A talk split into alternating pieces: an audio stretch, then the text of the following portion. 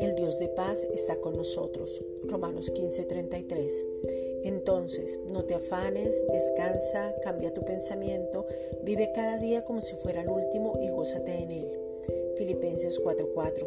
No es hora de detenerte, es hora de avanzar, pero seguros y confiados. Tercera de Juan 1:6.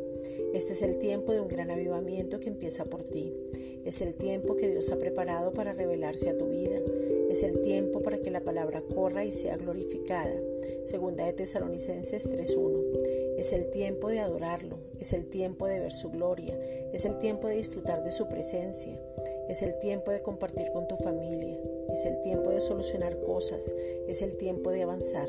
Romanos 13:12. Ya todo nos fue dado porque sus riquezas en gloria son en Cristo Jesús. Filipenses 4:19. Pero hoy recibe la revelación de la sabiduría y el entendimiento. Efesios 1, versículos 17 al 23.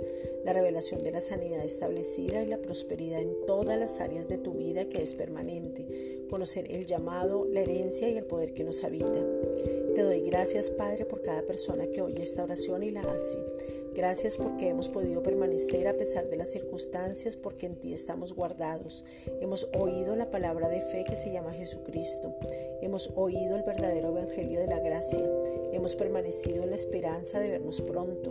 Ahora llevamos mucho fruto conociendo la gracia de Dios en verdad, porque la gracia y la verdad vinieron por medio de Jesucristo. Juan 1.17.